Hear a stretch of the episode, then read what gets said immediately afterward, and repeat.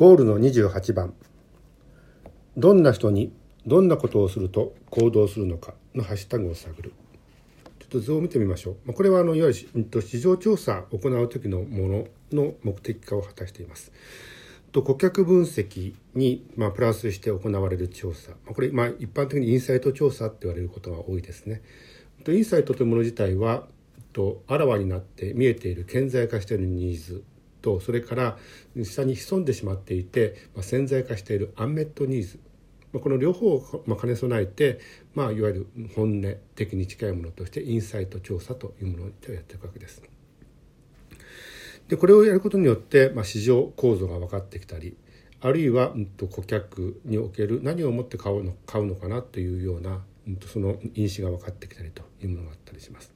まあ、一般的にはですねこの調査のためにアンケート調査とかインタビュー調査をしていくわけです。さて、うんと、まずこの調査っていうもの自体はですね課題設定があってどんな人にどんなことすればいいんだろうねみたいなような、まあ、課題設定があり結果として得たいのは戦略策定になるわけです。そうだこんな人にこんなことをすればいいんですよというところになるわけですよね。つまり調査というもの自体は調査結果を見るまでが目的ではなくて調査結果から得られたものを分析しそこから戦略を立てるこれがいわゆる調査をすべき目的になるわけです。さて一番最初にはですねあの調査計画というもの自体を立てます。まあ、どんな目的で始めるのかという調査意図そしてどんな方法で行うのかということ自体を決めていくそこには一般的にアンケート調査と呼ばれる定量アンケート調査法と一般的にはインタビュー調査と言われる定性インタビュー調査があります。アンケート調査とも自体は、まあ、人数とか、まあ、それが何パーセント何割いるみたいな形で、まあ、数を求めていくわけであるから、まあ、定量アンケート調査と呼ばれているわけですね。紙を用いたつまりアンケート用紙を用いて行う場合とか、まあ、今の多くはこれインターネットを用いて行ったりするわけです。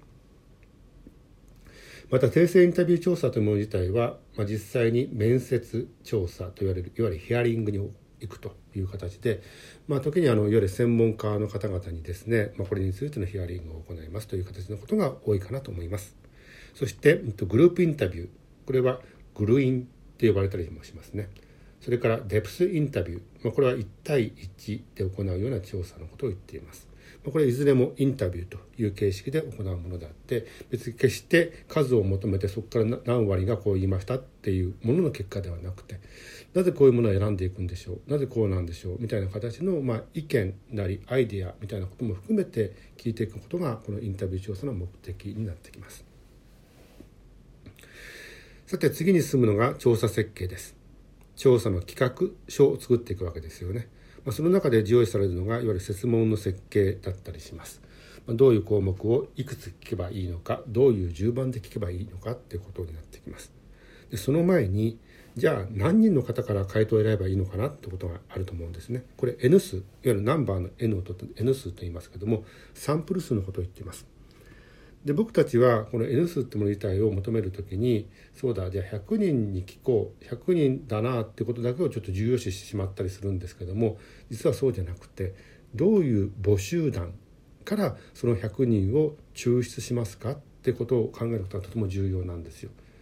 どういう募集団つまりその募集団とも自体がもう100人しかいないところに対して100人を選ぶのかっていうようなもう数限られたところから選ぶんじゃなくてもっと広いところから選んでいきましょうね。あるいはその募集団がなんかすごく偏ってるような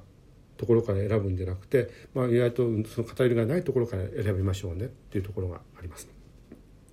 まあ、そうすることによって答えてくれた人たちっていうもの自体の答えの再現性っていうもの自体が、まあ、担保されるわけですよね。いわゆる代表性を用いてそれを戦略を立てる時の再現性として利用活用ができるということになってくるので、まあ、そういう考え方がとても重要だったりします。で調査項目としてクエスチョン1クエスチョン2クエスチョン3でどういうような設問選択項目を設けた方がいいのかとか。あるいはそれをどういう順番の調査フローにすればいいのかみたいなこと自体が、まあ、あのアンケート調査においてもインタビュー調査においても必要になってくるわけです。そして初めてここで実査と。いうことです。まあ、本調査が行われればもちろんそれで構わないのですがあの時にはですね、まあ、どれぐらいの出現率があるのかつまり100人に対して行いたいんだけどもって言った時にそもそも100人ともいうと得ることができるのかなということすらがわからない出現率がわからない時にはこの予備調査を行って何人ぐらい聞くと何割ぐらいの人がそれが抽出されるのかってこと自体の当たりをつけてじゃあ母集団はこれぐらいの大きさから聞いていかないとダメだよねってことが分かってくるという時が必要な時にはこの予備調査をしていきます。さて結果については集計あるいは結果ってなってくるわけですけども多くの場合各設問ごとに対して、うんと、単純集計されていくことがありますよね。うんと、何人の方が何割の方がという形で円グラフになったりとか棒グラフになったり折れ線グラフになったりでそれをさらにクロス集計するまあ、このクロス集計は何かっていうと設問ごとに例えば属性で男性女性あるいは年代で決めていく家族構成で見ていくとかいう形のそういう要素と掛け合わせて設問の回答を見ていく、まあ、これいわゆるクロス集計と言われたりするものだったりします。で僕たちはおおよそこのクロス集計まで見ていくと満足しちゃうんですよ。しかしここから何が得られるかっていうとまあ結果の姿しかわからないわけですよね。何のいわゆる戦略も立てづらくなってしまうということでこの続きとしていわゆる分析解析ってもの自体がとても重要視されます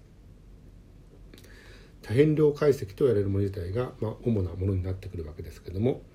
と似た者同士っていうもの自体を集めて似た者同士はどうして似た者同士として集まったんだろうねという因子といくつのその集落ができるんだろうね似た者同士のというクラスターを見つけていくこれがいわゆる因子クラスター分析というものになってきます。